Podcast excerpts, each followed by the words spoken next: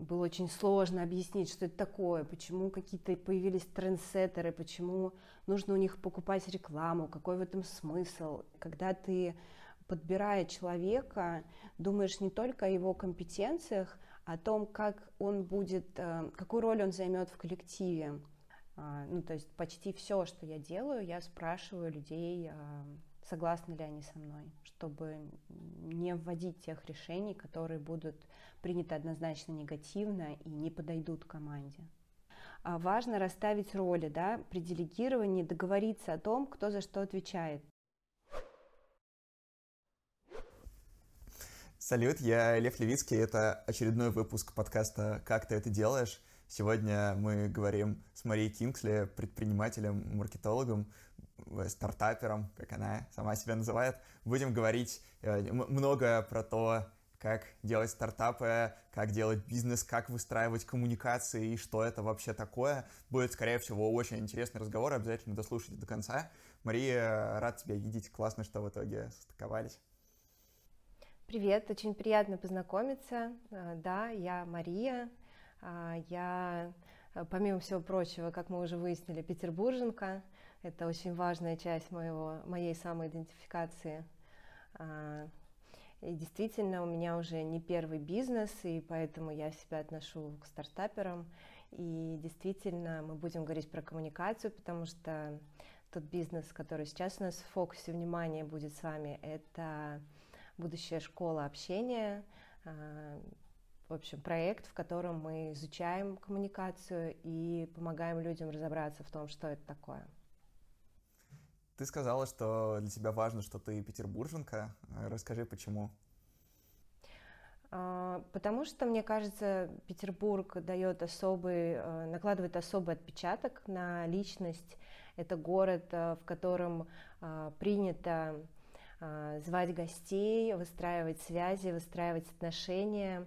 При этом а, важно а, иметь определенную репутацию, то есть такой город медленных отношений, да, себя зарекомендовать, потом где-то еще появиться, только потом тебя пускают э, в ближний круг. Здесь не так быстро, как в Москве, строятся связи, строятся отношения, и поэтому мы привыкли более вдумчиво относиться к этому процессу. А, в то же время есть некая история за каждым из нас, и за городом, и э, за тем, как а, здесь все это происходит. Поэтому такой э, немножко отпечаток задумчивости, вдумчивости, глубины, мне кажется, Петербург дает. Тебе нравится чувствовать себя частью вот этого вот медленного органичного потока?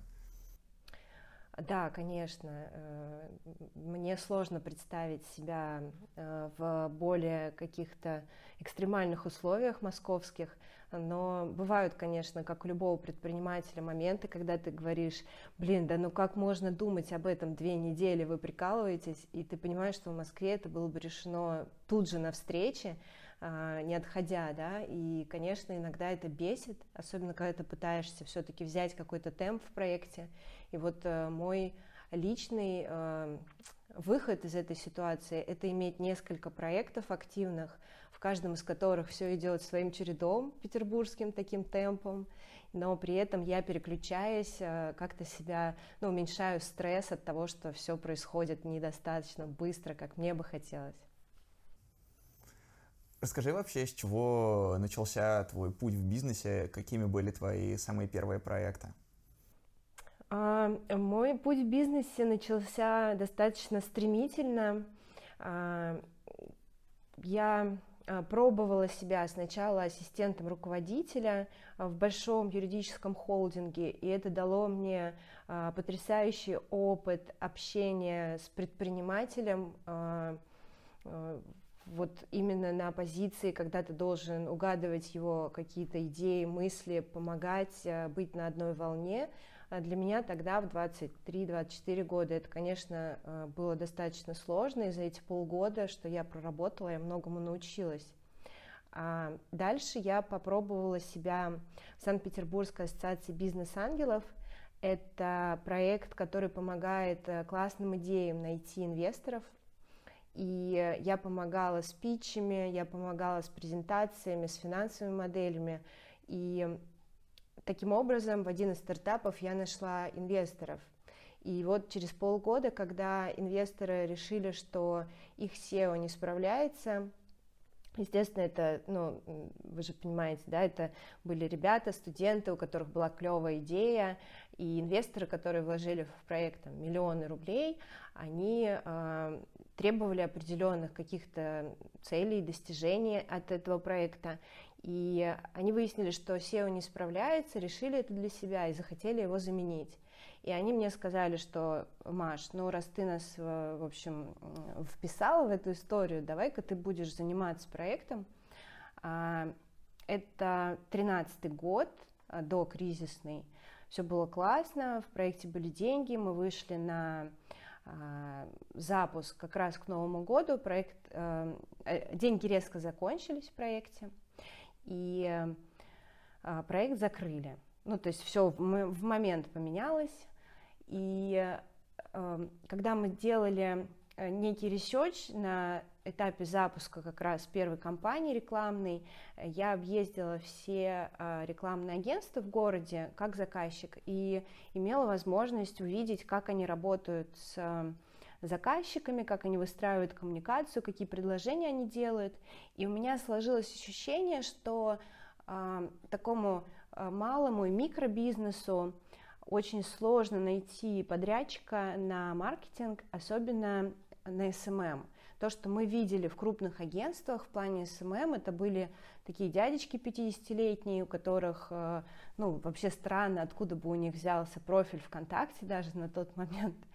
И мне э, показалось, что есть некая ниша, а, не заполненная предложением от э, компаний, которые готовы делать SMM для небольшого бизнеса.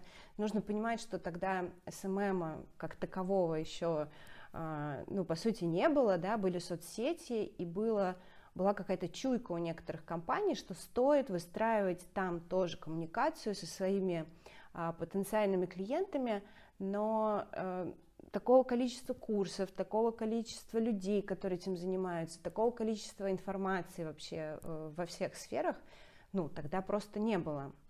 И э, мы начинали как раз э, с SMM, то есть, по сути, я осталась без проекта, без работы, с двумя девочками, одной из которых я всему обучила с нуля, а вторая пришла как раз из одного из агентств, где она занималась, а, руководила отделом SMM, и мы втроем а, должны были ну, искать какие-то заказы. Поэтому я обзванивала своих знакомых из IT-сферы и рассказывала им о том, что мы готовы делать такие-то такие штуки. Там были первые проекты по influence-маркетингу, и эм, было очень сложно объяснить, что это такое, почему какие-то появились трендсеттеры, почему нужно у них покупать рекламу, какой в этом смысл. И, э, в общем-то, было достаточно забавно по сравнению с тем, что происходит сейчас. В общем, таким образом началось рекламное агентство, потом мы расширяли линейку инструментов, занимались перформанс-маркетингом, собирали э, несложные лендинги. Одно время у нас даже был колл-центр, который работал э, с федеральной сетью баров, мы обрабатывали их заявки. А, дальше мы выросли где-то до ну, там, до 15-20 человек, и я поняла, что я очень устала, что я выгорела как э, руководитель, потому что большая часть времени я занимаюсь э, э, психотерапией, то есть общаюсь с сотрудниками, стараюсь помочь им прояснить их задачи, как-то выйти из каких-то рабочих кризисов, определиться с компетенциями. Ну, в общем, занимаюсь работой и HR, и терапевта, и коуча. Еще тоже не было модно все это называть коучингом, так как сейчас. И мы ушли из сферы, где мы конкурировали вот с такими же командами, а, в сферу а, продюсирования в маркетинге, то есть э, главной компетенцией агентства там с 2019 года стало продюсирование маркетинговых команд, то есть мы а, находили заказчика со сложным проектом и под его заказ собирали а, команду из разных как раз мини-агентств, которые были нашими партнерами. То есть мы перестали конкурировать, мы стали помогать им выстраивать как раз коммуникацию с заказчиком таким образом, чтобы а, заказчику было проще, потому что на самом деле сформулировать ТЗ, там, например, на тот же SMM, это отдельная работа, ее делает обычно директор по маркетингу, но чаще на рынке встречаются либо компании, в которых а, директор по маркетингу сам ничего не решает, либо компании, где м, он занимается более какими-то крупными а, функциями, да, то есть распределением бюджетов, а, и сформулировать даже цели, поставить ТЗ на стратегию или там на таргет или на что угодно, он, а, ну, как бы, ему все равно нужна помощь. И вот э, как раз такая коммуникация, в рамках которой мы проясняли техническое задание, цели, а, как-то помогали спланировать бюджеты и организовывали эту работу, это вот основная деятельность моя там с 18-19 года. То есть мы сократили штат резко до там сейчас 3-4 человека в команде, и этого достаточно, чтобы делать, по сути, те же обороты, которые мы делали в 15 ром, при этом у тебя нет рисков финансовых, что проект уйдет, и тебе будет нечем платить зарплату, и офис тебе не нужен такой большой, и э, как-то ты более эффективно тратишь свое время, то есть э, ты не занимаешься управлением, вот этим микроменеджментом внутри уже э, младшего персонала, а занимаешься теми вопросами, которые тебе интересны, а мне сейчас интересны стратегии и какие-то э, креативные истории больше, чем микроменеджмент. По сути, ты смогла выйти из ниши, где была большая конкуренция и было сложно, и занять нишу, где конкуренция была меньше, и найти более комфортную для себя, не знаю даже, как это сказать, более подходящий для себя проект. Ну, на самом деле, э, выйти из ниши, где когда-то вообще не было конкуренции, а потом действительно она появилась, причем эта конкуренция – она же в основном из э, молодых, горячих э, девчонок и э, парней, которые, которым кажется, что они смогут сейчас построить бизнес с теми чеками, которые они предлагают рынку. На самом деле, ну, мой опыт говорит о том, что если ты конкурируешь с фрилансерами, то ты не можешь заработать больших денег, то есть у тебя чек такой же, как у фрилансеров. А поскольку фрилансеров стало действительно очень много, то есть очень низкий порог вхождения, тебе нужно пройти какие-нибудь курсы там за 30-40 тысяч рублей, ты уже полноценный э, специалист – и тебе нужен MacBook, там, я не знаю, или просто ноутбук, и ты вот ты уже таргетолог, да, условно, или там специалист по перформанс-маркетингу. А, конкурировать с ними, имея все-таки а, другого уровня бизнес-процесса, достаточно сложно.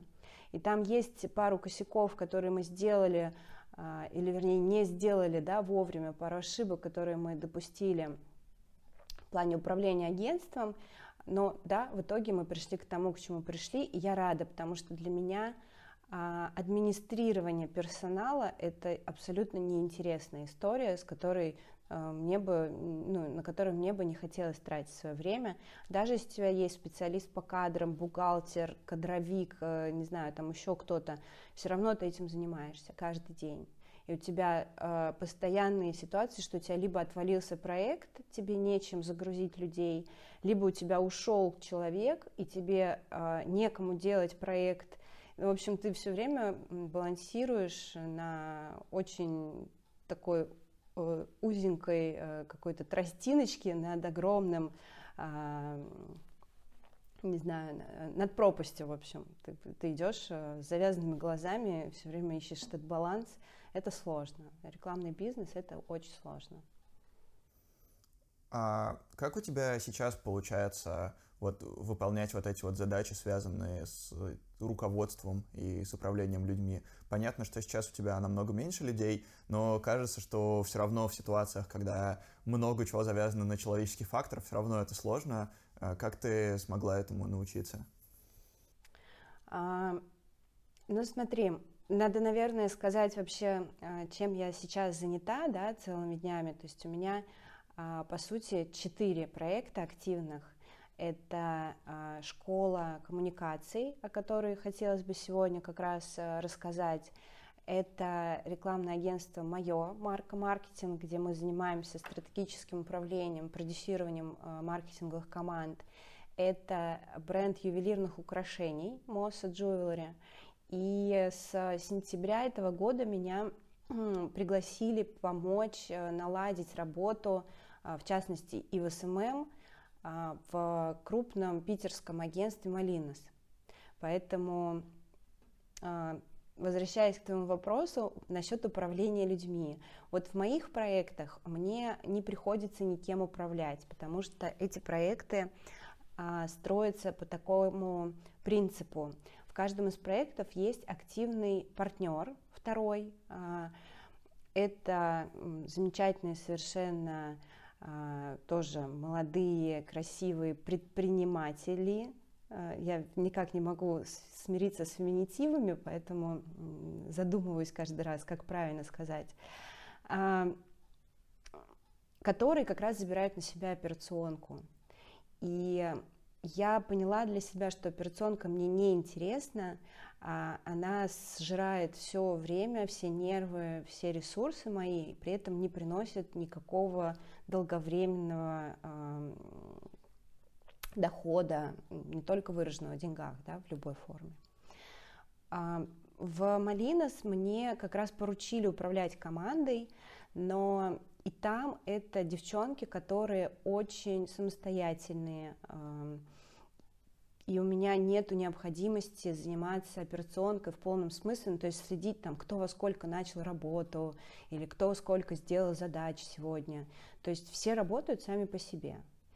А, в таком случае управление сводится к тому а, в каждом из проектов, чтобы поднять настроение людям, замотивировать, да, и просто дать ощущение ценности, а, ну, то есть хвалить, а, помогать, а, ну, как в коучинге, да, помогать ставить какие-то цели и оценивать их достижения, чтобы человек не закапывался как раз в операционке и видел, ага, вот за этот месяц я сделала это, это, это, это круто.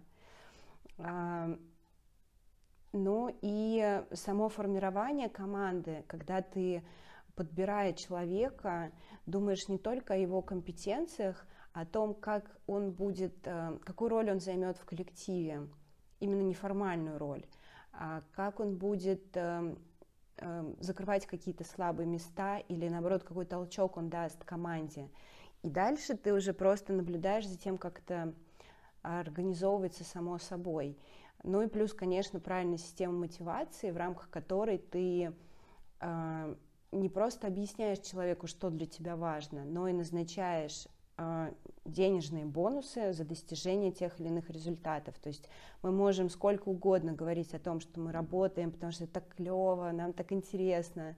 А, но если у тебя премия, условно, там, 50 тысяч за достижение какого-то плана, ну, конечно, ты каждый день думаешь о том, как его достичь, и тебя не нужно заставлять это делать. Да, очень интересно было послушать про систему мотивации. У меня просто поделюсь своим опытом. У меня э, тоже сейчас период, когда у меня немножко получается кем-то поруководить. У меня вот формируется команда вокруг подкаста. И я понял, что меня тоже безумно убивает операционка просто. Это отслеживать э, что-то, кто что делает, это так утомительно и скучно. И вот я понял, что да, это действительно есть люди, которым это нравится, и если тебе не заходит операционка, скорее всего, надо просто пересмотреть роли и выбрать себе более подходящую роль. Я сейчас как раз много думаю о том, как это выстроить. Вот. Расскажи, наверное, подробнее про систему мотивации, про то, как ты э, работаешь с сотрудниками, потому что Ну, кажется, что хорошо выстроенная система мотивации, хорошо проговоренные цели — это очень важно, и в общении с руководителем это очень важно. Интересно, э, как ты это делаешь? Мой любимый вопрос, как ты это делаешь? А, как я это делаю? Я разговариваю с людьми и выясняю, а, что им больше всего нравится делать, что им больше всего нравится в той работе, которую они делают сейчас. И мне кажется, самая лучшая мотивация — это когда ты делаешь то, что ты любишь. И когда ты не делаешь то, что тебя бесит и что тебе дается очень тяжело. А, поэтому правильно расставленные изначально обязанности и позиция правильная – это уже залог успеха.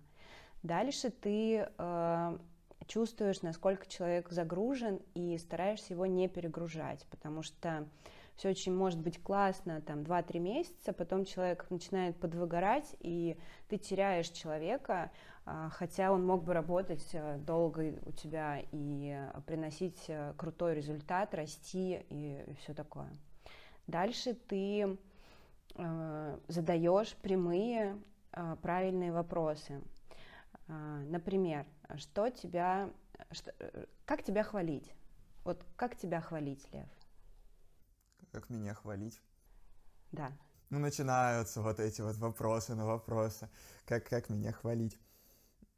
А, мне очень классно, когда меня хвалят, указывая мне прям на конкретные достижения и на ценность, которую лично я привнес своими действиями. Типа вот показать на какой-то результат, и сказать, что вот этот результат получился, потому что ты внес вот такой вот вклад и показал такую-то ценность. Мне очень важно видеть прям вот факты и эффекты от своей деятельности. Ну вот видишь, ты по сути рассказал про ту систему мотивации, которая подходит конкретно тебе.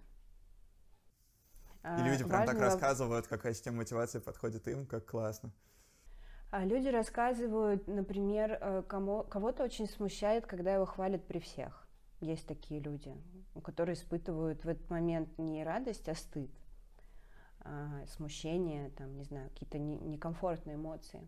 А люди говорят о том, есть люди, которые говорят, мне деньги, мне, пожалуйста, вот деньги. Даже если ты мне 500 рублей дашь, я уже буду, пойду, куплю себе навороченный кофе какой-нибудь с маршмеллоу, не знаю, я его люблю. Вот ты мне можешь, кстати, принести этот кофе, я тоже буду рад, а можешь просто деньги.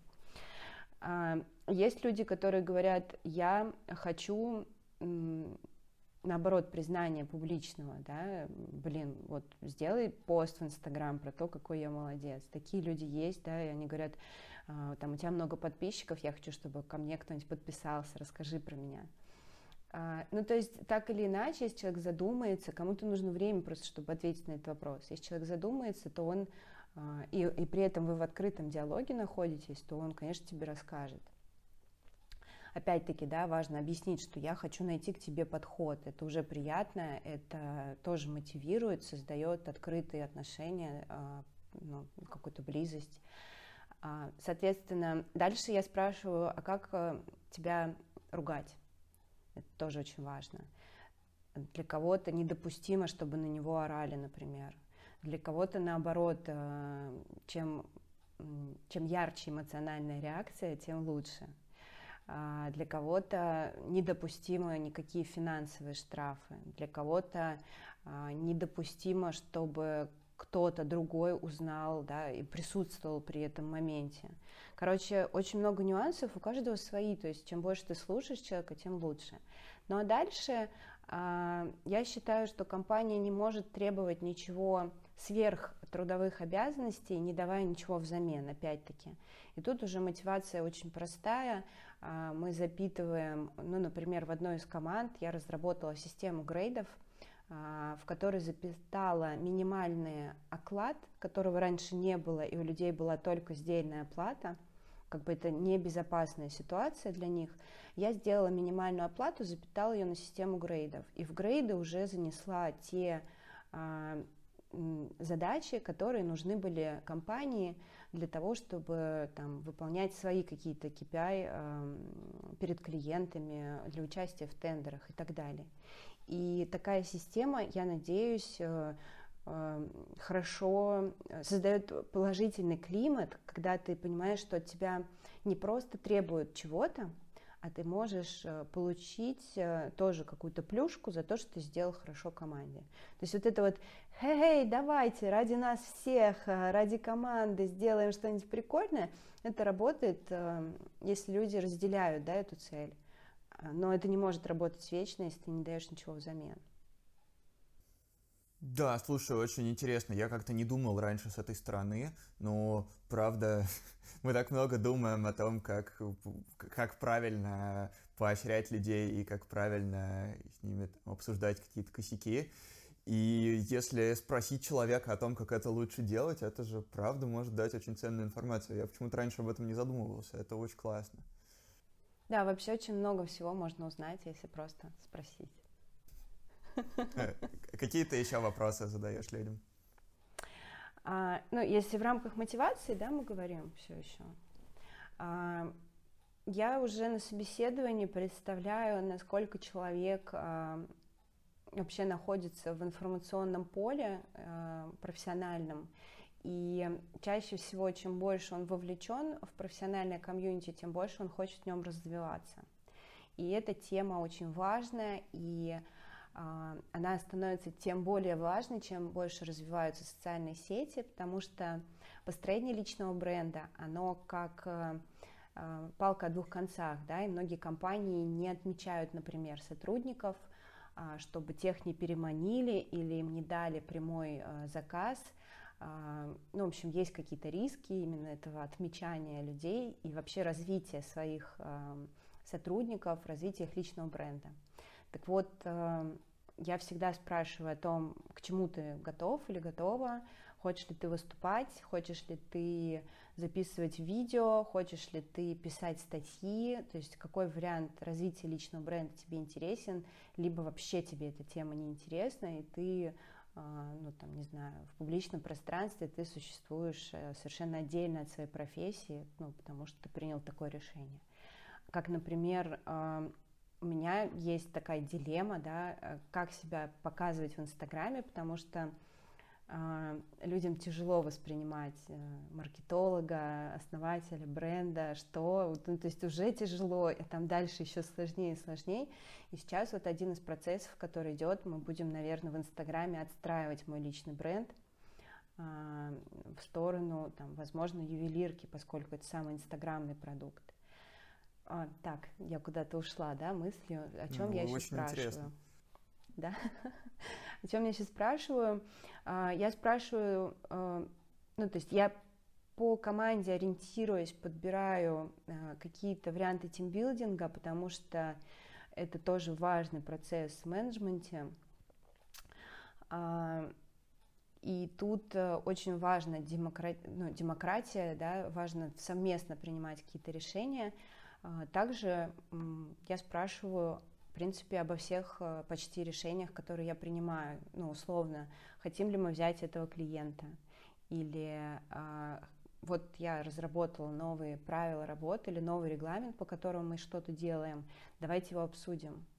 Кажется ли вам, что он будет работать? А, хотите ли вы что-то здесь поменять? Ну, то есть почти все, что я делаю, я спрашиваю людей согласны ли они со мной, чтобы не вводить тех решений, которые будут приняты однозначно негативно и не подойдут команде. Такой вопрос. Сейчас а, мы все много говорим про выгорание и стали много внимания уделять, уделять этой теме. Как заметить, что сотрудник выгорает и что можно с ним сделать, чтобы он не выгорел и с ним все стало хорошо?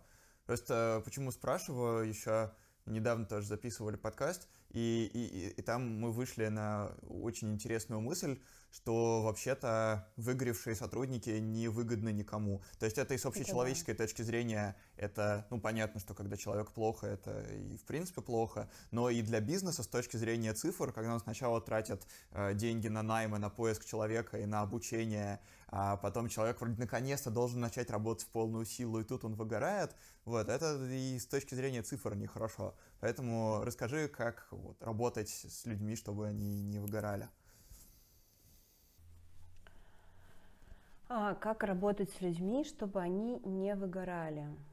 Ну, во-первых, э, выгоранию э, предшествует фаза, а, повышенной активности, когда человек очень много работает, и руководитель не может этого не заметить. И в этот момент нужно э, разобраться, да, с чем это связано. Может быть, команда навалила на э, сотрудника столько задач, что он находится постоянно в ощущении сгоревшего дедлайна, когда каждый день у тебя по 3-4 задачи с э, уже сроком сдачи, и ты делаешь все в последний момент, и тебе очень тяжело, это видно по человеку. То есть, э, условно, Заинька и Пустечка, которая всегда была очень милой и доброй, становится э, вдруг конфликтной, огрызается на людей. Ну, конечно, вызов на прямой разговор. Слушай, а что, что у тебя с настроением, как дела вообще, а, а, а, а, ну, там, не знаю, что у тебя происходит в жизни, и ты слышишь, что либо какие-то проблемы э, происходят, не связанные с работой у человека, либо тебе напрямую говорят, блин, да я фигачу по 20 часов в день, я вообще забыла, когда последний раз у меня было время потупить в душе, потому что я все время куда-то несусь, и это ужасно меня выматывает.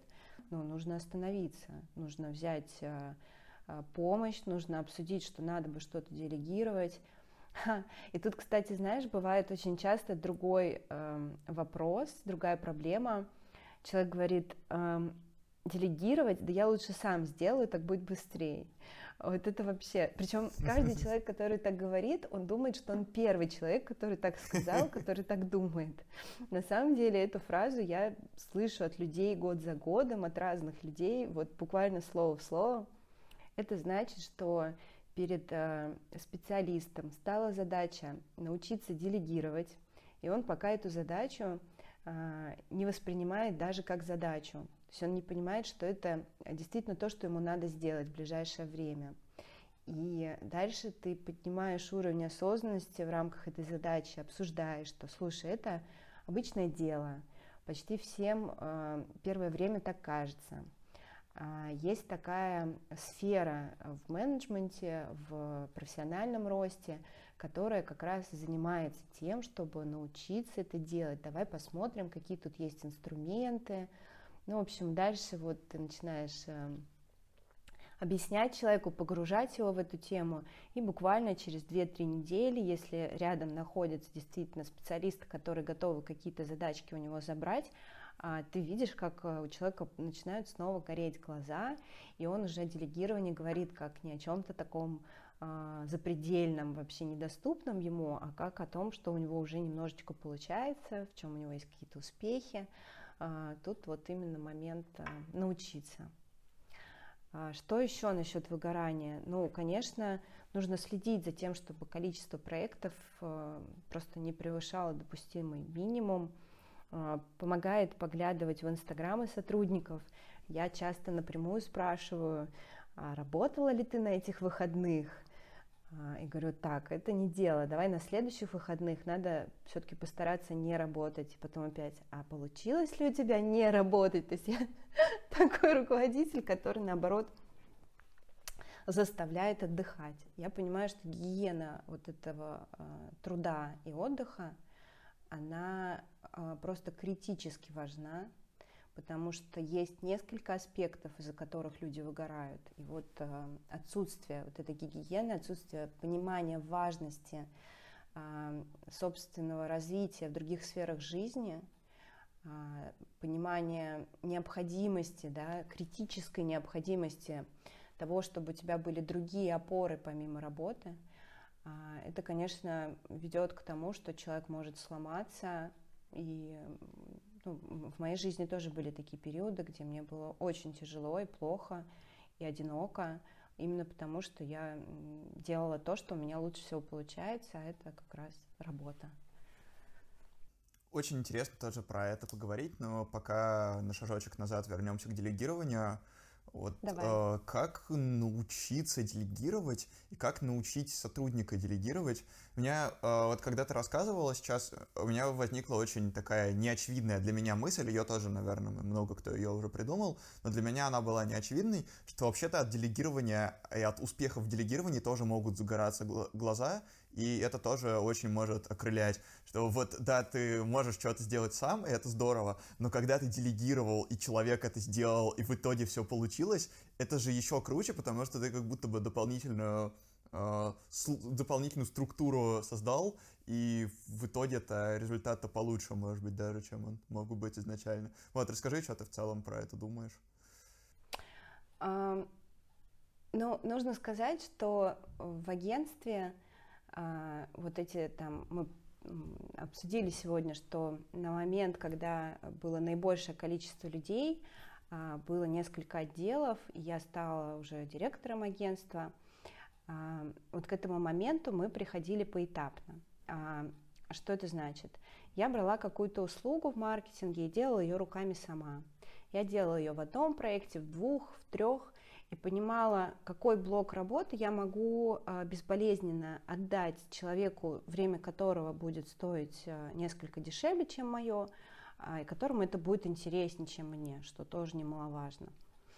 И таким образом я руками делала, попробовала делать весь digital, и как раз новые сотрудники, они всегда возникали, чтобы забирать эти блоки задач у меня. И поэтому для меня в делегировании первое, что важно, это то, что человек, который делегирует, сам умеет делать то, что он делегирует. То есть если а, условно придет сотрудник, который вообще не умеет это делать, я смогу объяснить, как это делается, и тогда, и только тогда я смогу действительно эффективно это и а, проконтролировать, и дать правки, и в принципе, поставить ТЗ, потому что с постановкой э, самих задач тоже возникает большая проблема. Когда ты делегируешь, должен э, четко, подробно, внятно э, сформулировать задачу.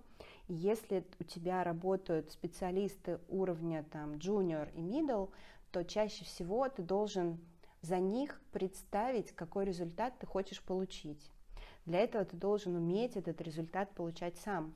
И классно работать с сеньор-специалистами, когда ты просто говоришь, чуваки, нам надо сделать это, это, это, и они такие, да, окей, я все понял, и человек уходит, возвращается с готовым результатом. Но, к сожалению, в начинающих командах э, очень редко такое бывает. А, то есть первое, чтобы делегировать, ты должен уметь это делать сам. Второе, ты должен как раз-таки правильно поставить задачу, сформулировать, что конкретно ты хочешь получить, в какие сроки, и дальше а, мы сегодня да, про вопросы поговорили, тут тоже очень важный вопрос. А, скажи, пожалуйста, как ты меня понял? И ты слушаешь от человека, которому ты делегируешь, как в его интерпретации выглядит та задача, которую ты только что ему поставил. И тут бывают очень интересные откровения, потому что вдруг выясняешь, что человек понял вообще все совершенно по-другому. Это очень важный момент. А, Значит, дальше, а, о чем мы говорим часто, о том, что а, важно расставить роли, да, при делегировании договориться о том, кто за что отвечает. То есть, если я тебе, Лев, делегирую задачу, мы договариваемся, что о том, чтобы прояснить а, все необходимые для исполнения задачи детали, это твоя зона ответственности, прояснение тех деталей, которые тебе нужны. То есть ты не можешь прийти ко мне через две недели и сказать, слушай, ну вот это я не сделал, потому что я там кое-что не понял. Да, так это не работает. А, кроме того, в делегировании очень важно, чтобы а, человек, который выполняет задачу, а, вовремя пришел к тебе, если что-то не получается. То есть тоже нужно договориться, что если что-то идет не так, а, там, по обстоятельствам зависящим или не зависящим от тебя, ты все равно должен прийти и предупредить, что ты не сдашь задачу вовремя. А, по сути, то, что я сейчас рассказываю, это а, принципы операционного менеджмента, такие, ну, самые-самые начальные, но они работают во, всех сферах, и э, без них как раз э, сложно говорить о совместной работе именно не на партнерских основаниях, на основаниях вот, э, коллектива. А, а я не знаю про результат. Ой, ну и, наверное, последний этап это когда тебе приносят э, готовый какой-то продукт, и ты понимаешь, э, что это либо совсем не то, либо то, но не совсем. А, тут очень важно не пытаться делегировать задачи на человека, который с ними вообще не справляется. То есть, если ты раз, два, три попробовал, и человек ну, не получается у него, отстань тоже от него, попробуй с кем-то другим. И то же самое с правками, да, очень важно, мне кажется, тут эм, такой вопрос вообще э, даже для меня до конца до сих пор не проясненный, э, как э, так настроить человека, чтобы твои правки были приняты максимально конструктивно. То есть понятно, что ты должен похвалить его работу, похвалить его продукт. То есть там такая длинная прелюдия, ты танцуешь вокруг этого э, специалиста, и чем выше он рангом, чем более он креативный, тем дольше и а, торжественнее должен быть этот твой танец, а, то есть ты хвалишь э, продукт, хвалишь человека, находишь какие-то нюансы, а, делаешь комплименты каким-то нюансам этой задачи, да, ну я, естественно, о больших задачах сейчас говорю. И дальше ты должен как-то так аккуратненько а, подать э, свою идею о том, что вот это надо переделать. Чаще всего это нужно делать максимально деликатно. И не знаю, может быть, потому что я в основном работаю с женщинами, может быть, может быть, потому что в основном я работаю с креативными специалистами, но вот в моей а, работе так. То есть если мне можно сказать, что, Маш, вот это классно, а это, ну, ну, это фигня какая-то, иди подумай еще, и я абсолютно нормально к этому отнесусь, то в моей практике в основном люди тяжело воспринимают правки, и в делегировании это важный момент. То есть ты можешь так дать правки, что человек на всю жизнь не захочет больше от тебя принимать какие-либо задачи. Наверное, вот, э, вот и все. Это, это как ты считаешь, тут вообще есть какое-то зерно истины? Да, очень Или, классно, кажется, очень, очень полезно. Все? Да? Ну, вот э, бывает, что вещи, которые кажутся очевидными тебе, на да. самом деле очевидны далеко не для всех. И в этом как раз прелесть для меня в том числе прелесть подкастов, потому что мне часто гости рассказывают про какие-то вещи, которые им кажутся супер естественными, а при этом, если посмотреть хотя бы немножко со стороны, это для кого-то может быть таким открытием, которое даже не открытием, а вот недостающим пазлин, недостающей пазлинкой в пазле, которая слышишь правильные слова, пазлинка встает на место, и правильные вещи в голове запускаются. Поэтому. Вот смотри, да. еще, наверное, и про мотивацию, про делегирование. Последний, да, аккорд это когда у тебя получился проект, и в этом проекте были заняты люди, которым ты делегировал какие-то задачи, то для всех, и для тех, для кому ты делегировал, и для коллектива, в рамках которого этот продукт создавался, очень важно, чтобы руководитель не исчезал с результатами работы куда-то в неизвестность, а возвращался и говорил, ребят, мы сделали выпуск или там, не знаю, серию или проект или курс или что-то что угодно, Еще раз спасибо Лере, она придумала там вот это, Вася, он сделал это. Вы все красавчики, мы большие молодцы, порадоваться, похвалить друг друга, поздравить друг друга, кайфануть от того, что получился классный результат, а, может быть, откатить до каких-то ситуаций, что вот в марте мне казалось, что ничего уже не получится, но мы справились, мы нашли такие-то решения.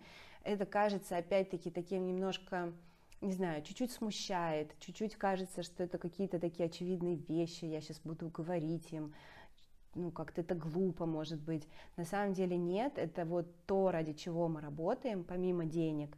И, ну, мне кажется, это очень важно, и это и мотивирует, и возвращает какую-то энергию, которую человек затратил в тот момент, когда он действительно старался, вкладывался и работал на общее дело очень круто, и мне кажется, вот эти вот принципы, которые ты сейчас сказала, они очень многим будут полезны, и я точно их еще буду переслушивать.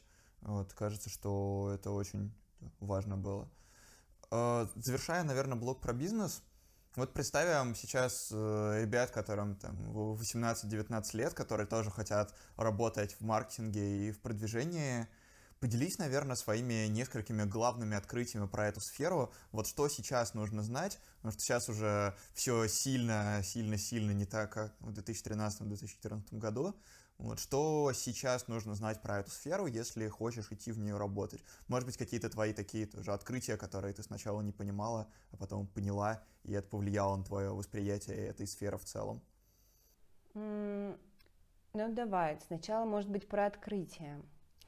А мне казалось, что самое главное — это креатив. А, как оказалось, а, нет. А, правильный, даже самый крутой креатив без а, аналитического обоснования, исследования, а, каких-то изысканий полунаучных, к сожалению, никого и никогда не удивлял, так же, как и креатив без возможности его воплотить в жизнь. То есть здорово, если ты классный креативщик, и ты найдешь свою команду, и в ней будешь эту функцию выполнять, но как самостоятельная бизнес-единица – Э, креативное агентство в России – это э, большая редкость, потому что заказчикам нужны э, готовые решения под ключ, которые они могут обосновать перед своими стейкхолдерами, там абсолютно разными они могут быть, но тем не менее, да, сказать, что вот эти деньги мы вкладываем не просто так, а мы ожидаем такую-то какую-то прибыль или, не знаю, выгоду, и именно так мы будем делать, потому что то, то и то. То есть это очень важно. А дальше, опять-таки, да, тут надо размышлять про меня как специалиста. Для меня большое откровение было, что я вообще буду более спокойно, когда буду работать как эм, профессионал, нежели когда я буду работать как менеджер. То есть э, э, менеджером кажется быть очень выгодно, то есть ты не делаешь ничего руками сам, ты как бы занимаешься какими-то более стратегическими вещами, но на самом деле, когда ты доверяешь людям делать значительную часть работы за тебя, ты меньше а, контролируешь готовый продукт. Поэтому в какие-то периоды карьерные мне было интересней и больше нравилось а, сделать какой-то дорогой э, проект самостоятельно, погрузиться в него и руками его сделать, а, нежели делегировать и собирать команду, потому что тут ты больше контролируешь, тут ты спокойнее себя чувствуешь, и тут ты сам себе э, хозяин, ты уверен в том, как это будет, и тебе не нужно ничего переделывать, и ты э, можешь как-то планировать под себя свой рабочий график. Ну, в общем, очень много возможностей интересных, и нужно по-хорошему, э, с одной стороны, понимать себя, да, свои сильные, слабые стороны и свои пожелания, а с другой стороны, вообще и не бояться что-то менять, и не думать, что ты выбираешь раз и навсегда. То есть, если ты сейчас решил стать а, не знаю, таргетологом, это не значит, что в следующем году тебя не заинтересует контекстная реклама, и ты не уйдешь э, туда или что через три года ты не сможешь стать полноценным digital-стратегом, если будешь к этому стремиться. А, это было про открытие, да, а про советы, ну, вообще я бы посоветовала а, после базы, такой маркетинговой, да, база обязательно для всех. И очень странно, когда SMM-специалист не понимает в маркетинге или не знаю, тот же SEOшник не понимает в маркетинге, вообще такие люди как-то умудряются сделать карьеру, да, но обычно в фрилансе, потому что там их особо никто по этой базе не гоняет. А, а что такое база в маркетинге? Что в нее входит? Вау. А, база в маркетинге – это тот самый Котлер, э, те самые мастодонты маркетинга, а, понимание, что такое миссия компании, ценности, что такое а, ценностный маркетинг, эмоциональный маркетинг, а, что такое инсайт, что такое, не знаю, тизер. Ну, в общем, разобраться в том, как это работает, почитать про нейромаркетинг, почитать исследования, ну в общем, поддерживать да, свои, свои знания в этой сфере, потому что иначе ты как бы лишен этой базы, а, ты не видишь шире, чем твоя узкая задача, и тебе тяжело развиваться. Но после этой базы я бы рекомендовала, а, наоборот, а, выбирать специализацию. Потому что а, сам по себе маркетинг, он вроде как более-менее понятен, и людей многостаночников на рынке уже много. А есть горячие темы, ну как горячие, они уже много лет горячие, например, HR-маркетинг, да, когда компания продвигает свой бренд на своих же сотрудников. Вот очень интересная тема, пожалуйста, не так много еще специалистов, а, можно строить карьеру, делать личный бренд, э, писать уникальные материалы на эту тему и быстро достаточно стартануть. А, я не знаю, в можно стать специалистом по работе с инфлюенсерами в медицине, там условно. И ты тоже всегда найдешь себе клиентов, потому что клиенты все очень э, хотят видеть кейсы именно по нашему направлению, по нашему продукту, в нашем регионе, в наше время года там, и так далее. То есть э, убедить, э, имея там уже даже 2-3 кейса из конкретной тематики, гораздо проще, чем продавать свои услуги с кейсами в других каких-то направлениях. Ну и вам будет проще, потому что вы сможете тех же самых инфлюенсеров, по сути, водить за ручку там, из одной клиники в другую, а, или применять те же самые инструменты, фишки, и больше погружаться в профессиональную литературу, материалы по этой теме, действительно становиться профессионалом. Супер. Давай теперь более предметно поговорим про коммуникацию. Ты много Давай. работаешь с этим понятием.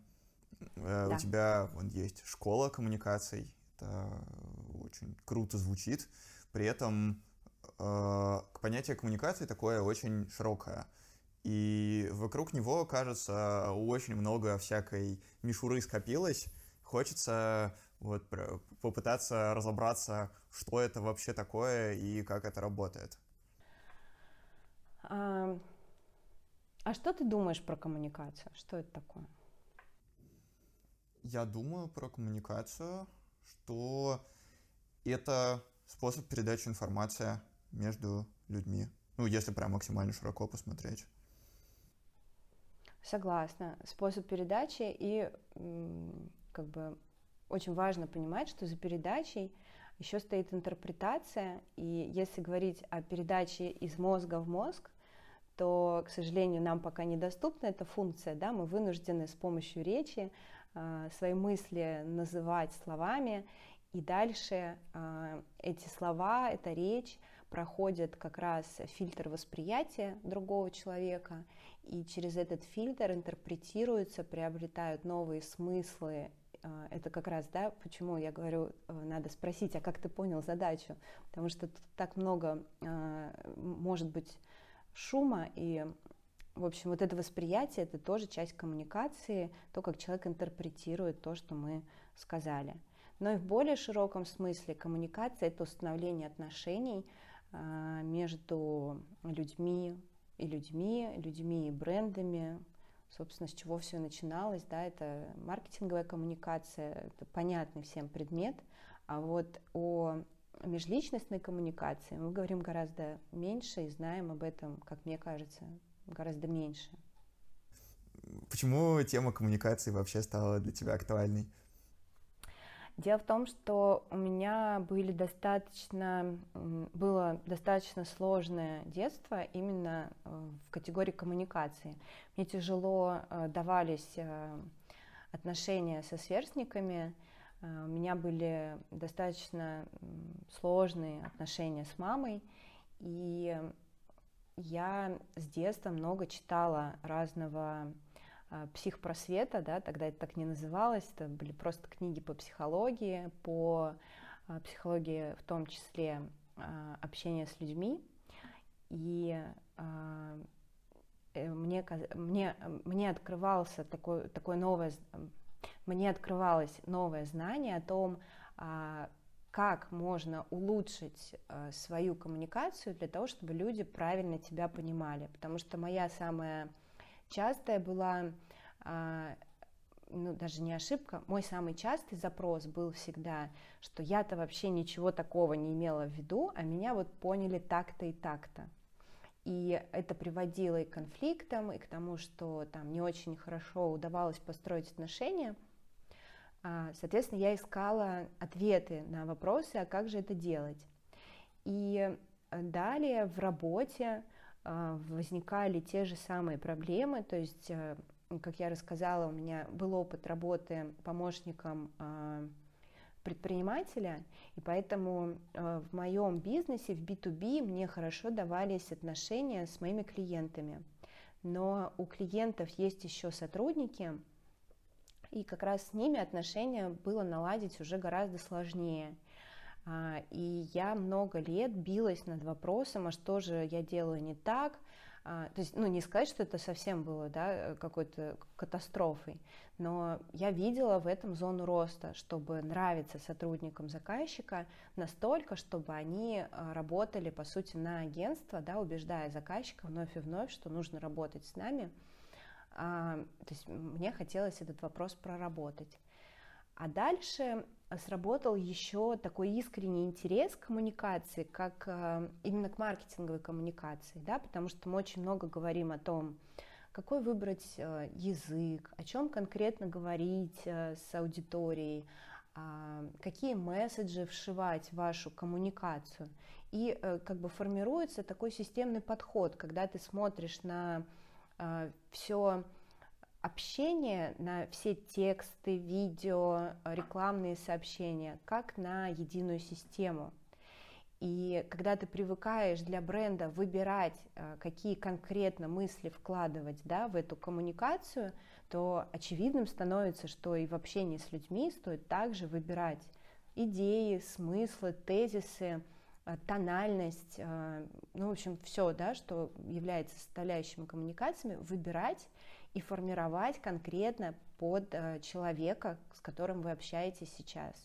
И, ну, собственно, а почему бы это не делать, если можно это делать? То есть в какой-то момент осознанность в этом предмете, она просто поднялась у меня в голове настолько, что я стала более детально, ну, чуть ли не каждую фразу рассматривать.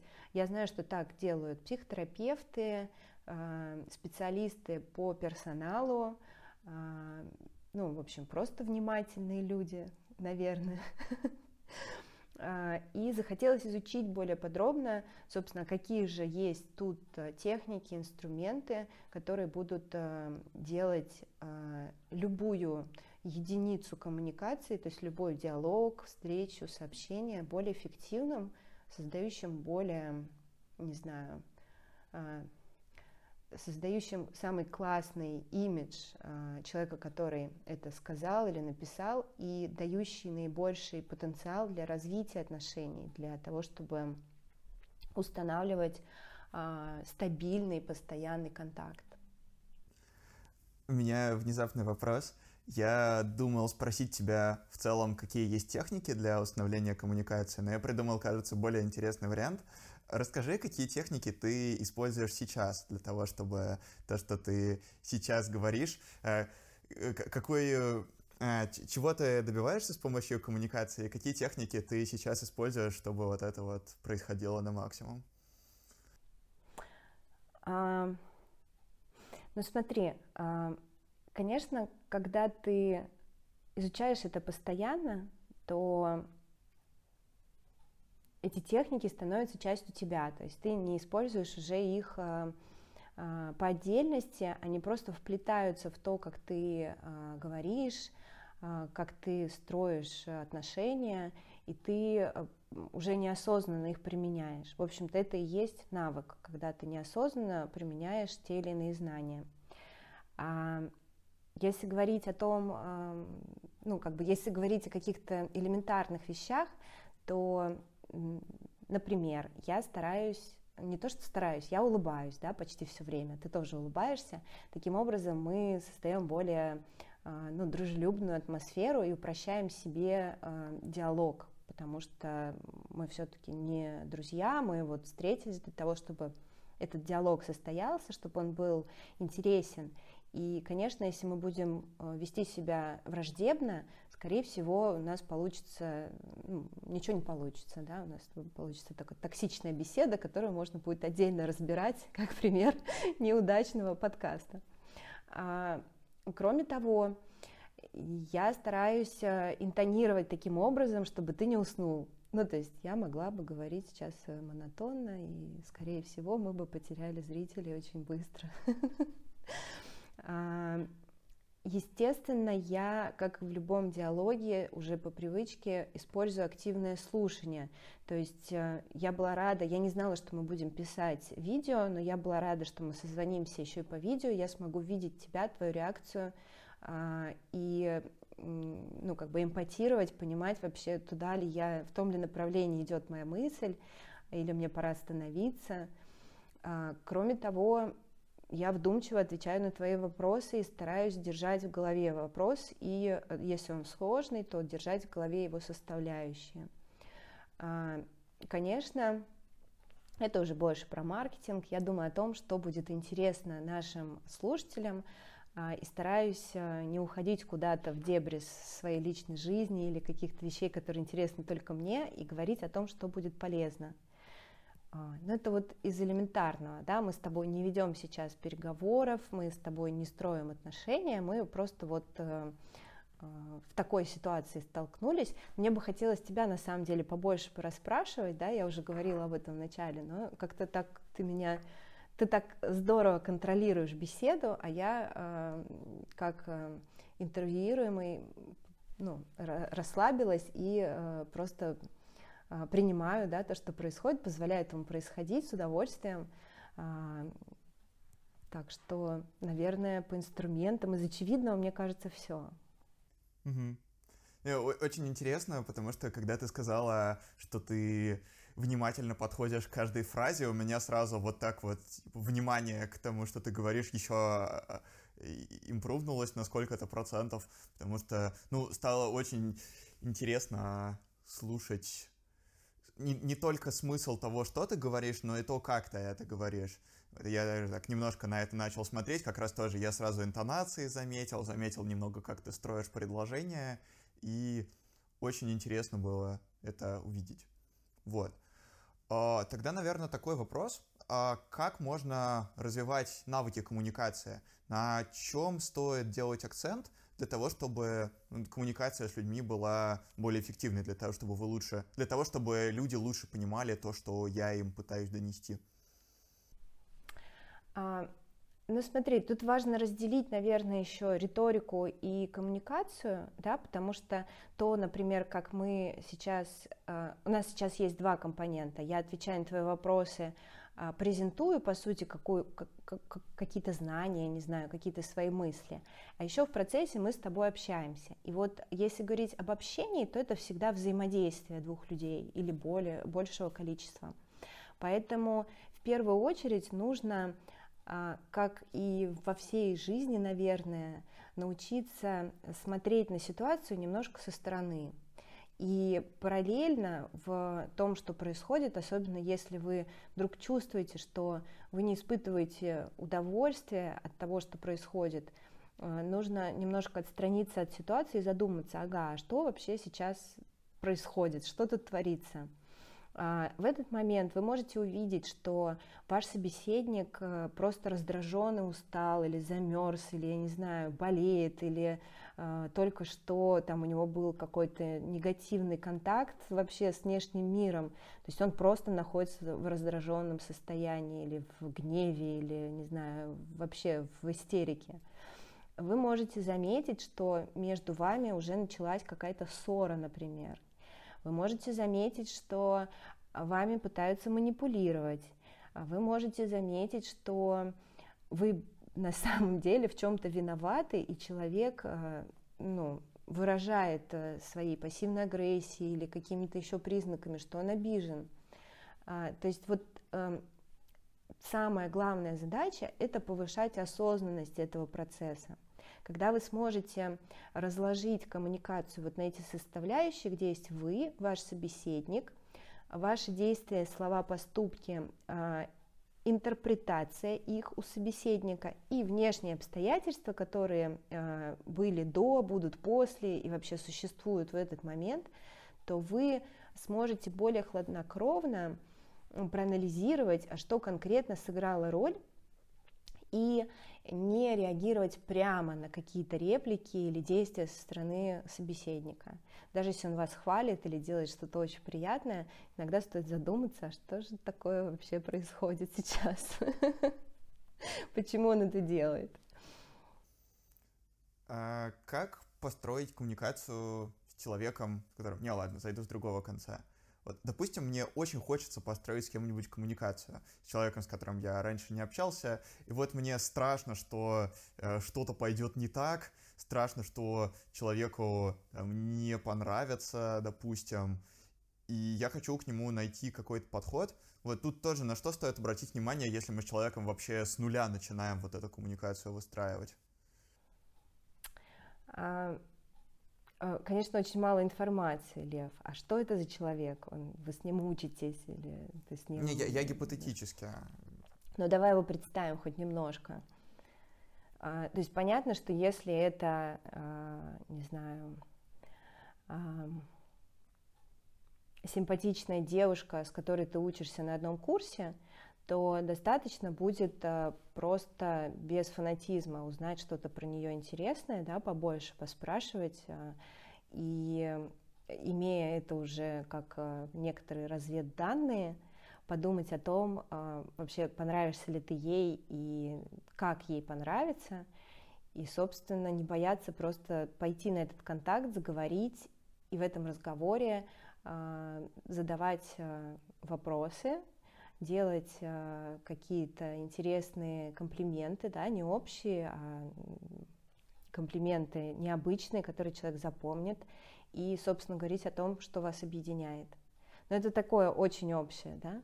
Гораздо сложнее, если тебе нужно вдруг захотелось подружиться с каким-то человеком, который сильно от тебя отличается по влиянию, публичности, медийности, ты вдруг решил с ним дружить, конечно, нужно подумать о том, а, а что же ты можешь такое сделать, чтобы этого человека заинтересовать.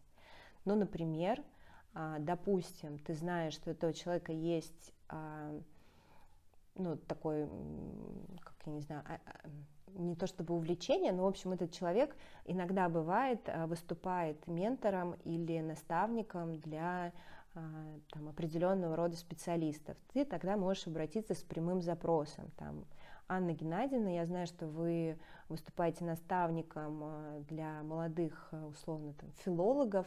Я написал статью, не могли бы вы ее прочитать и дать на нее отзыв? Для меня это очень важно, я ценю вашу экспертизу. И, там...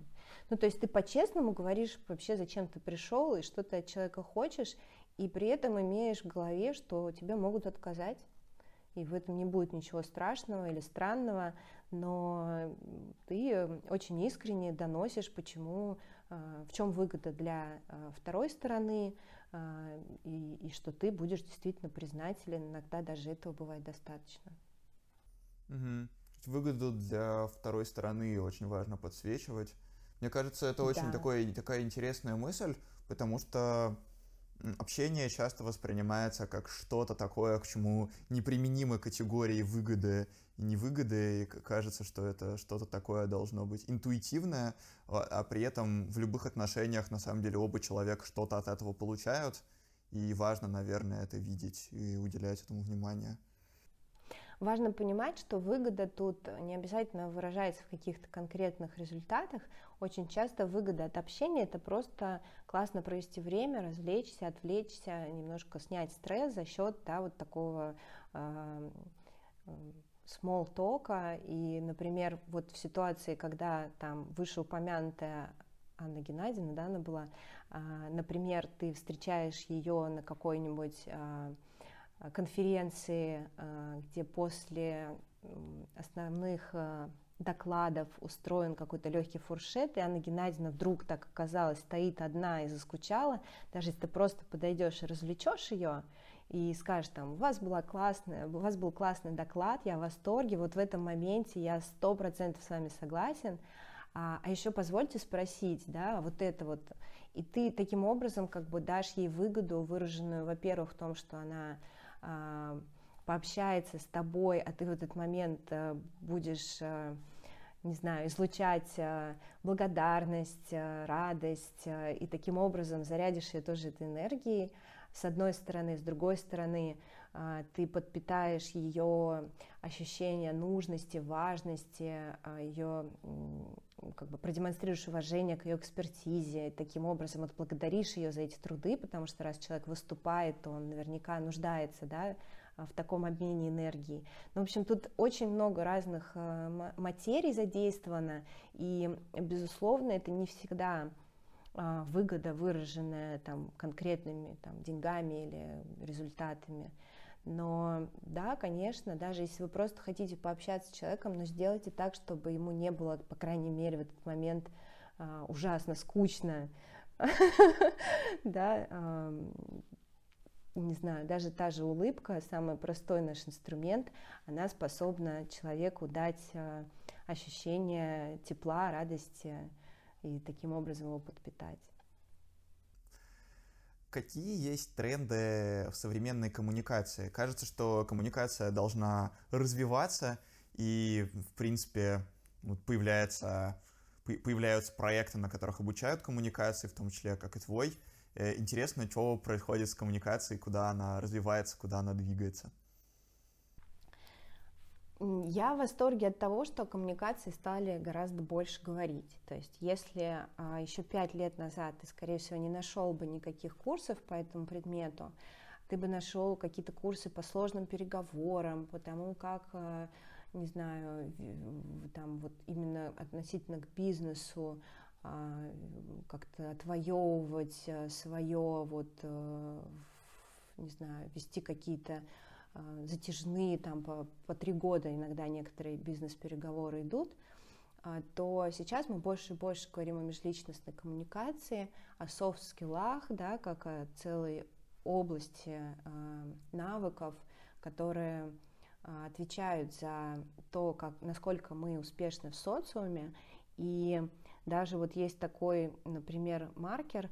У меня есть подруга, она занимается подбором кадров и э, занимается этим в сфере IT, то есть в основном она набирает программистов. Она говорит о том, что если раньше э, работодателей волновали только хард-скиллы, то сейчас даже для программистов даже для такой, казалось бы, интровертной вакансии очень важно иметь э, на достаточном уровне навыки коммуникации в том числе, потому что э, все больше и больше людей, которые научились э, делать что-то, но успешность проектов зависит не только от этого, она зависит еще от того, насколько люди успешны в работе в команде, как они обмениваются задачами, могут ли они вместе достичь э, какого-то результата, э, что они делают в кризисных ситуациях, э, насколько стабильна эта команда, насколько она стрессоустойчива, умеют ли они договариваться, находят ли они компромисс и так далее, и так далее. И вот об этом как раз мы и говорим.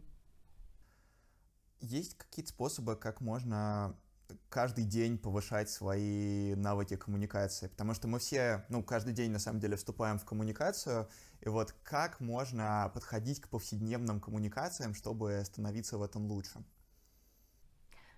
А, как это сделать? Но можно использовать любую коммуникацию как э, тренажер, э, в котором вы где-то у себя подсознание или в, просто про себя проговариваете цели этой коммуникации и ставите себе оценочку за эффективность. Даже если это коммуникация с условной женщиной, э, которая сидит на вахте на вашем, не знаю, вашем бизнес-центре и ненавидит всех и требует каждый раз э, какие-то дополнительные не знаю, говорить слова в нужном порядке, там у них разные требования бывают. А воспринимайте эту ситуацию как э, не как дополнительный стресс, а как э, способ э, еще раз потренироваться. Ну и, конечно, развитие отношений – самый важный результат общения. Будет здорово, если вы, ну, не каждый день, но хотя бы там раз в месяц или раз в квартал будете осмысленно а, ранжировать свои круги общения, думать о том, насколько вы а, были молодцом в отношениях с семьей, с близкими людьми, с друзьями, с коллегами, и все-таки для себя делать какие-то выводы и прорабатывать те ситуации, которые у вас не очень хорошо получились, например, а, прямыми, откровенными разговорами с этими людьми, даже если, если это ваш коллега, можно всегда подойти и сказать, слушай, я кажется, вот в этой ситуации неправильно тебя понял и не так себя повел, мне жаль, что так вышло, давай, может быть, ты согласишься обсудить со мной, как э, сделать так, чтобы я лучше тебя понимал в таких ситуациях. Ну, в общем, э, проработка, осознанность и действительно ваше желание улучшить этот навык в себе. Э, завершая основную часть подкаста, хочу задать тебе такой открытый вопрос – Поделись в целом несколькими открытиями про свое восприятие мира, может быть, про то, как ты управляешь временем, про то, как ты относишься к жизни, что помогает тебе э, среднем жить лучше, я бы так это сформулировал. Вот, что интересного ты поняла про жизнь, может быть, за последние годы? Вот, интересно именно в таком открытом формате инсайтов у тебя это, про это спросить. Что интересного я поняла про жизнь, боже мой? А, наверное, то, что всегда можно еще лучше. Я не знаю, для многих это не откровение. А, я всегда считала себя перфекционистом, но тем не менее с возрастом вдруг стала ощущать какую-то а, ну, какую-то уверенность, что ли, в некоторых аспектах. Но вот за последнее время мне жизнь несколько раз показала, что нет, э, вообще очень рано расслабляться. не, не стоит никогда думать, что ты уже что-то понял, потому что чем больше ты узнаешь, тем больше ты понимаешь, что ты ничего не знаешь. Да. Так, так и есть. Ну и э, про выделение своих сильных сторон, вот э, несмотря на то, что я рассказала, да, что в проектах у меня есть партнеры, которые делают э, какую-то часть работы, которую я не люблю, так или иначе э, мне приходится иногда забирать задачки, которые не относятся к моей любимой работе. И я изначально понимала, что так делать нельзя, и вот за последнее время я еще раз убедилась, что нет, мне нельзя так делать, потому что я у меня потухает взгляд, я не успеваю делать то, что я обожаю, и из-за этого сильно страдают проекты, то есть нужно все-таки быть тверже, говорить нет и настаивать на своем, делать то, что действительно тебя заряжает. Тебя что заряжает? Расскажи, пожалуйста, Лев. Что меня заряжает? Это такая интуитивная штука, на самом деле. Я сейчас вот пытаюсь ее как-то словами описать меня очень заряжает чувство сопричастности uh-huh. чему-то большему. Меня очень заряжает, когда я... В принципе, то, ответ похож на твой вопрос о том, что меня мотивирует.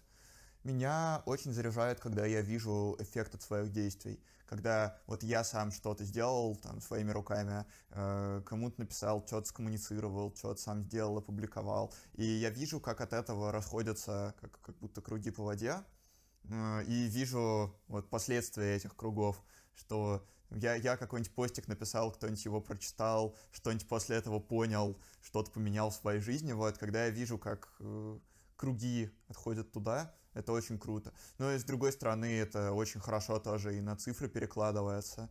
Если я вижу, что я как продукт повлиял, принял какое-то решение, и это повлияло на какую-то метрику, вот, это тоже прям супер круто. Короче, меня очень заряжает видеть эффект от своих действий, видеть, как я меняю мир в какой-то степени и чувствовать себя частью чего-то большего. Дорогие слушатели, я э, сейчас немножко интерпретирую слова, э, которые сказал Лев. В общем, пожалуйста, лайкайте, комментируйте, репостите, потому что, ну, я понимаю, о чем ты говоришь. Э, очень важно получать реакцию от аудитории, когда ты действительно посвящаешь свою жизнь, свое время тому, чтобы делать для этой аудитории э, какие-то полезные штуки.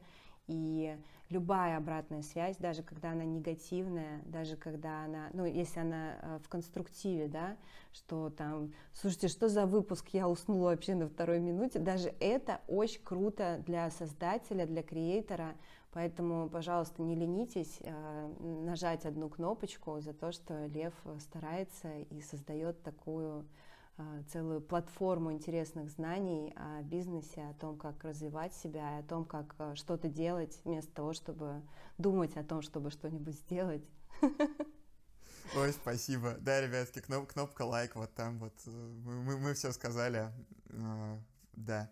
Хочешь? Я хотела еще да, спросить. Да, да. Ага. Мне очень интересно, если говорить о коммуникации, то, что ты делаешь, ты, по сути, постоянно общаешься с большим количеством людей, а, вот в таком интересном формате. И, безусловно, ты больше знаешь об этом формате, чем твои гости. А расскажи, пожалуйста, были ли у тебя какие-то ситуации или есть ли у тебя какие-то инструменты, вот именно в процессе диалога, если ты чувствуешь, что что-то идет не так, или как ты настраиваешь вот эту систему тонкую, потому что с тобой очень легко разговаривать.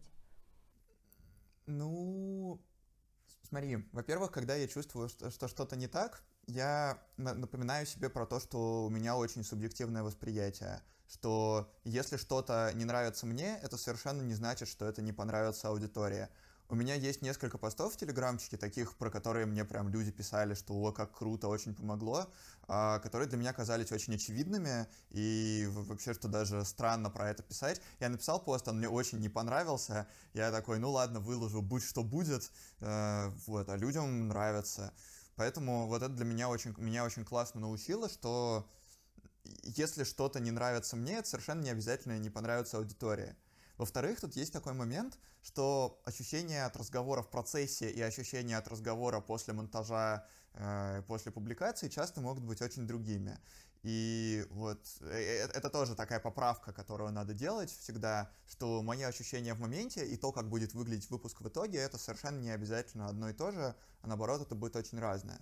Вот, это если говорить про такие типа, две, две поправки, которые важно делать. А в процессе разговора, если я чувствую, что идет что-то не так, ну, во-первых, у меня есть какой-то список тем, на которые интересно поговорить мне и на которые пог... интересно поговорить гостю, и мы их предварительно обсуждаем. И если я вижу, что мы ушли куда-то не туда, я стараюсь поднять какую-то из этих тем и в них снова направить. Или, например, если мы зависаем слишком сильно на одной теме, то тут я тоже там, могу вполне задать вопросик или сказать, что было бы интересно перейти к этой теме. В целом, у меня такой подход, что процессе разговора на самом деле очень много всякой ценной информации дополнительной появляется, помимо вот именно тех той информации, которую мы вкладываем, которую мы даем. Помимо этого, очень интересно, например, следить за самим ходом разговора, за тем, как человек формулирует мысли. Вот я задаю вопрос, а как человек на него ответит, с какого конца он зайдет, там может быть совершенно что угодно. Поэтому я на самом деле достаточно мало вырезаю обычно, потому что я вижу очень большую ценность именно в том, чтобы а, слушатели могли следить за естественным ходом развития разговора. Это непопулярная позиция. Обычно подкастеры, наоборот, очень много всего переставляют местами и делают это, как они видят. Вот, мне нравится оставлять именно такое естественное течение разговора, но если что-то идет совсем не туда, я понимаю, что мы всегда сможем это обсудить. Там, и, э, э, иногда в паре выпусков бывало такое, что э, гости говорили вещи, которые кажется, прав... было правильно вырезать с точки зрения безопасности, вот, с точки зрения...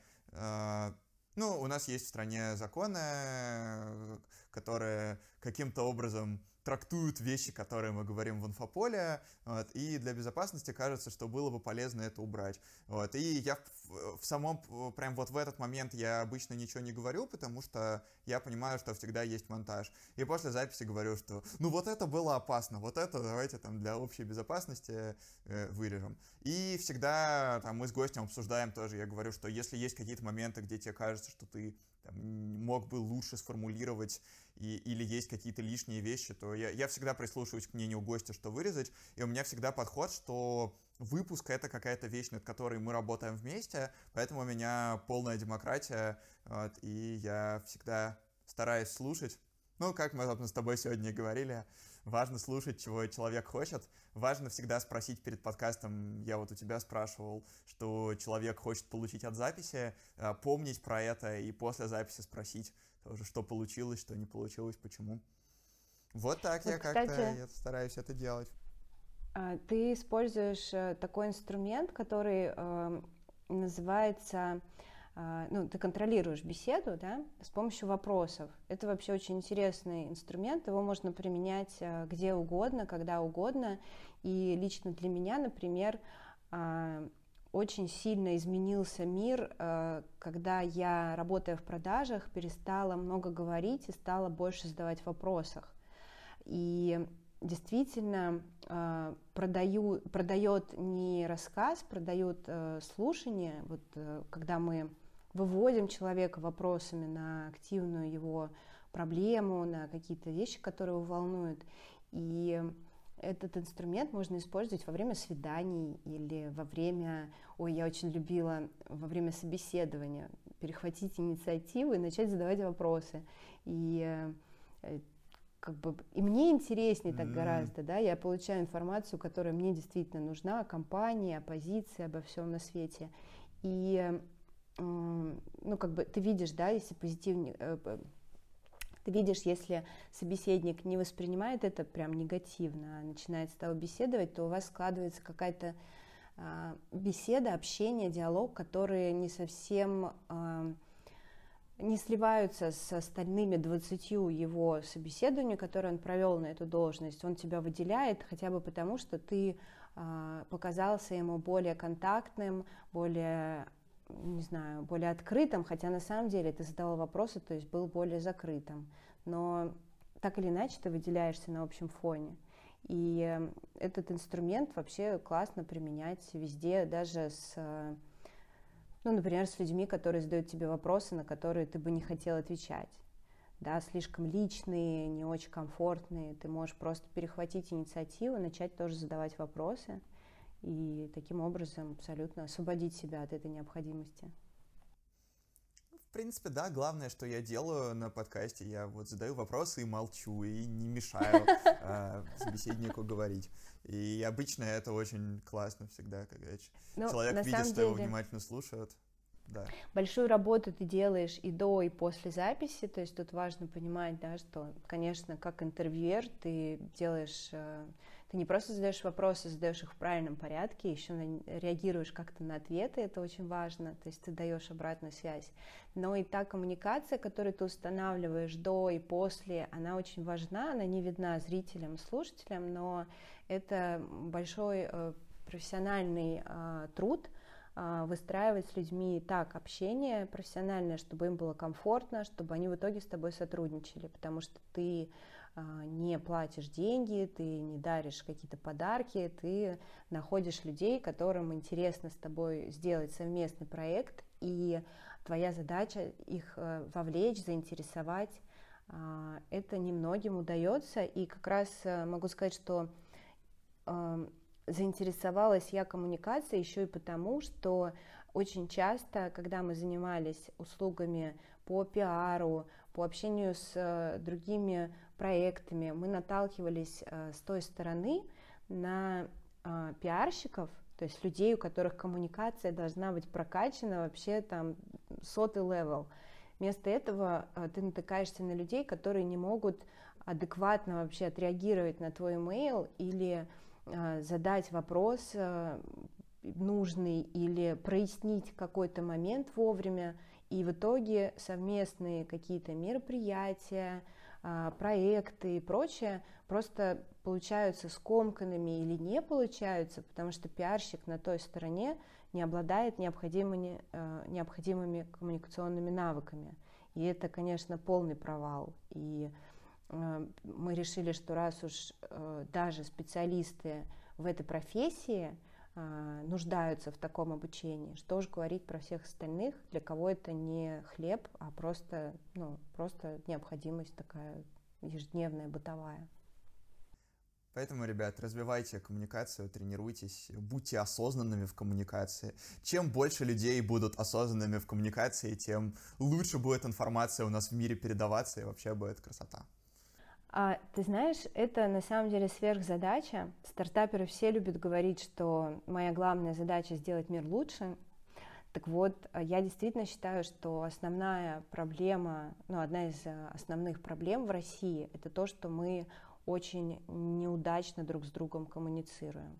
И это касается и а, просто советского прошлого, где пассивная агрессия была нормой, начиная со школьной парты а, и продолжая а, в семье, в коллективе, в транспорте, в быту, в магазине, где угодно, да, и мы как будто наша задача нашего поколения таким образом перерасти эту проблему, чтобы у следующих поколений а, был более дружелюбный какой-то социум, в котором они могли бы развиваться, а не травмироваться по сто раз в день по дороге на работу, просто потому что кто-то не умеет себя вести.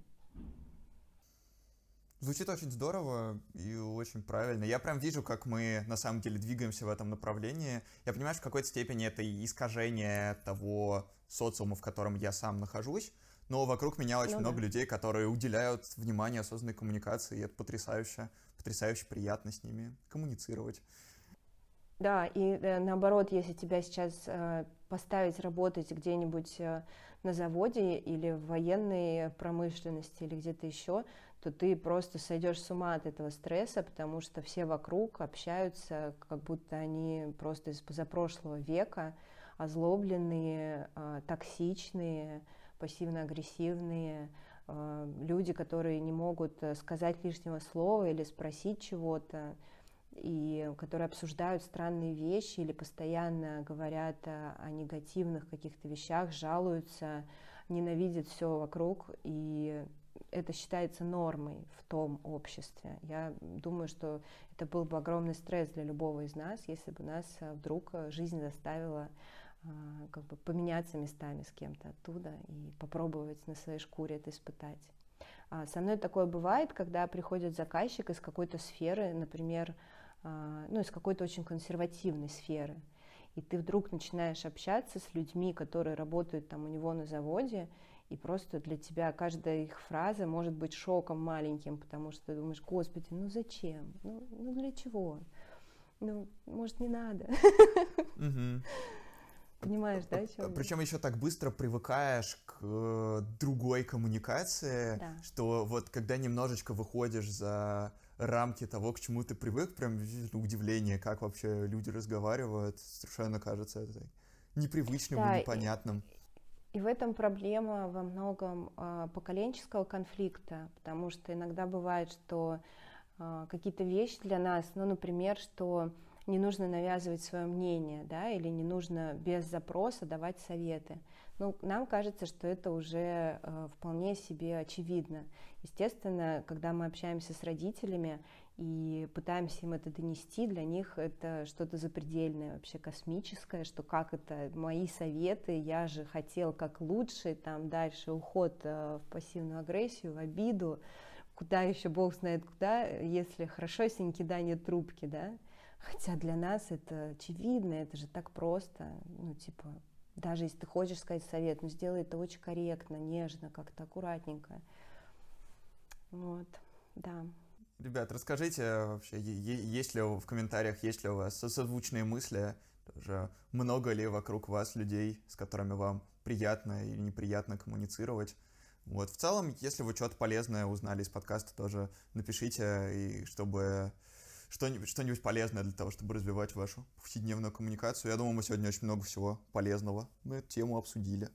Вот. Хочешь еще чем-нибудь поделиться в основной части?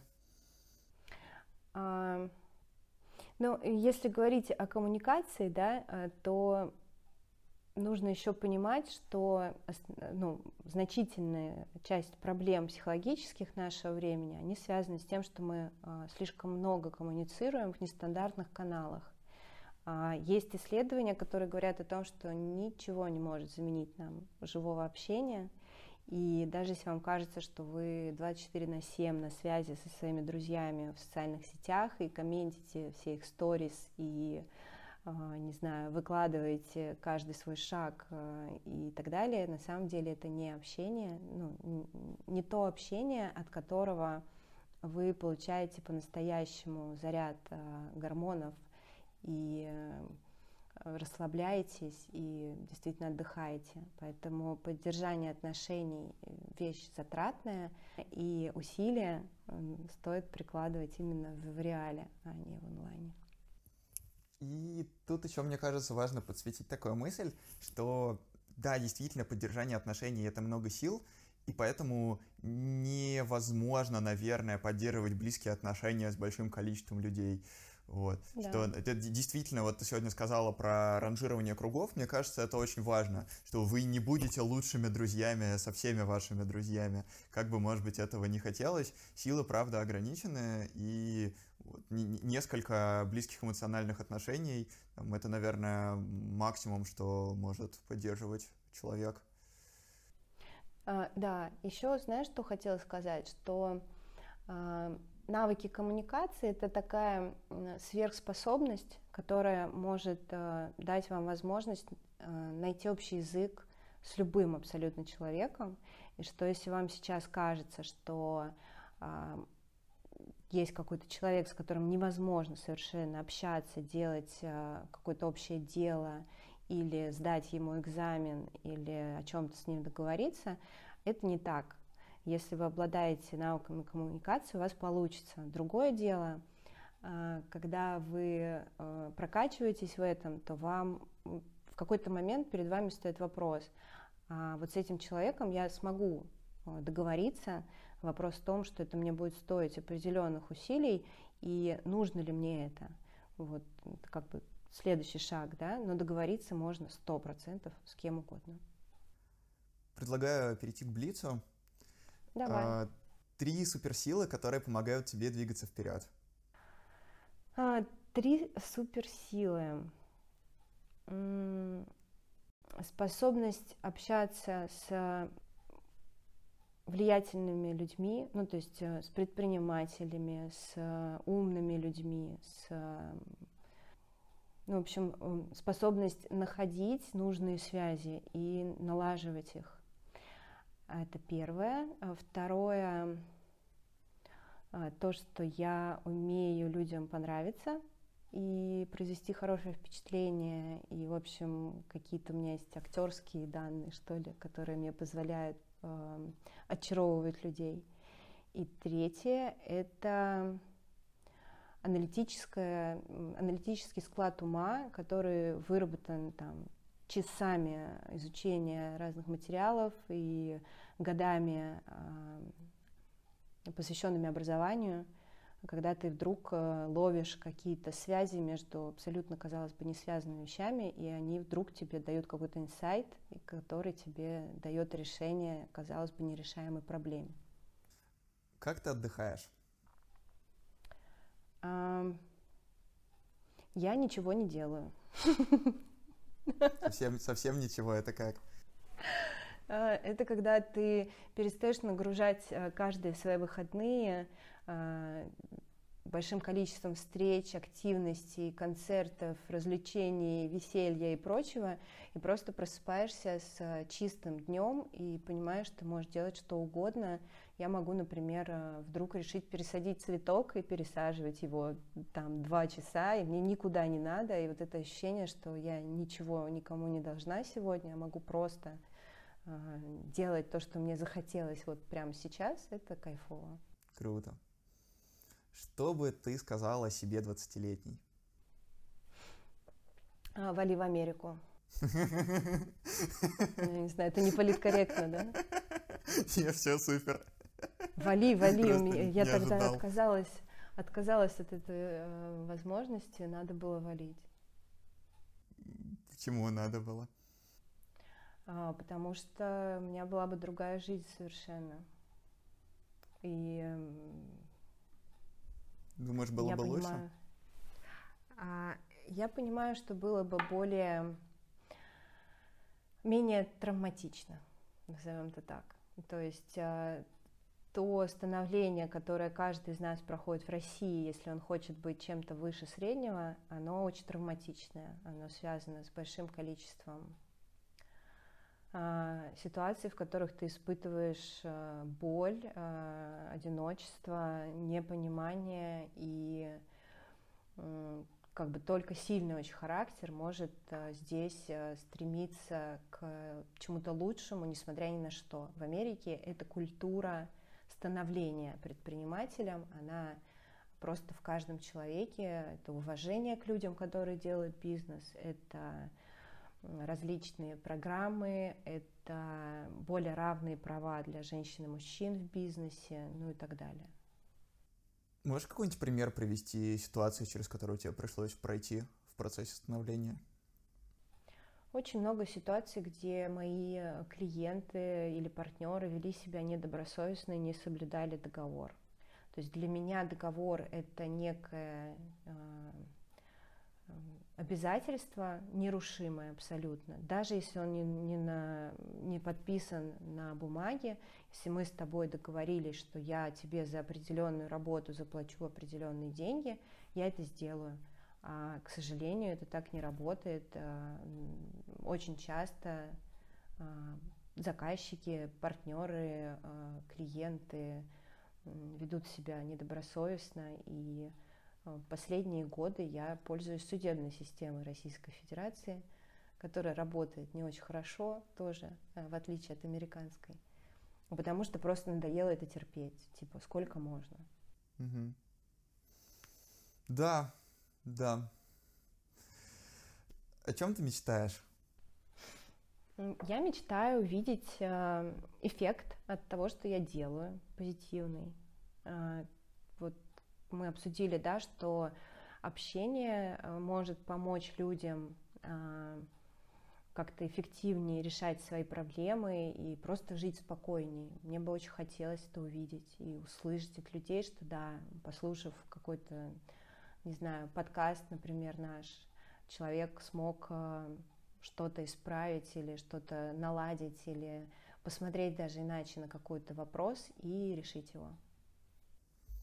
И последний вопрос. Что важно? А, что важно? А, что важно? Хм.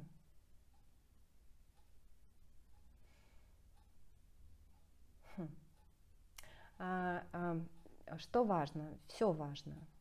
Ну, то есть важно а, быть каждую секунду и то, что тебя в эту секунду окружает. То есть не достигать каких-то вершин через 5-10 э, лет, а кайфовать каждый день а, от того, что ты делаешь, от того, что тебя окружает, от того, кто тебя окружает. И даже если ты просто лежишь на диване под пледом, важно, чтобы диван был мягким, плед был уютным и желательно, чтобы еще вкусно пахло. То есть Э, хочется просто быть э, в состоянии э, удовлетворения, испытывать радость, удовольствие, даже если ты работаешь, чтобы тебе было комфортно и не было ощущения какого-то потопа, не знаю, постоянного кризиса, постоянного дедлайна горящего, чтобы, чтобы было кайфово. Отличный ответ. Ну что, это был подкаст «Как ты это делаешь». Говорили сегодня э, с Марией Кингсли про маркетинг, про продвижение, про бизнес, управление командой, про коммуникации и про то, как жить с удовольствием. Мне кажется, очень интересный, насыщенный получился разговор. Обязательно пишите в комментариях, как вам, ставьте лайки, это, правда, очень важно и очень нужно, и очень полезно. А также советуйте подкаст вашим друзьям, которые тоже интересуются э, бизнесом и саморазвитием. Вам точно будет что обсудить, потому что мы сегодня, правда, много о чем поговорили. Хочешь сказать что-нибудь напоследок? Ой, мне очень приятно, что состоялась наша встреча с тобой, и я действительно буду очень рада, если кому-то покажется наш разговор полезным и интересным. И я вас всех обняла и желаю вам, чтобы вам было классно классно общаться друг с другом э, в сети или в реальности, неважно, и чтобы а, вы могли строить отношения, и вам доставляло это удовольствие. Делайте это осознанно, делайте это с удовольствием. Замечательные слова, присоединяюсь. Спасибо, что послушали, ребят. Пока-пока. До следующего выпуска. Пока. -пока.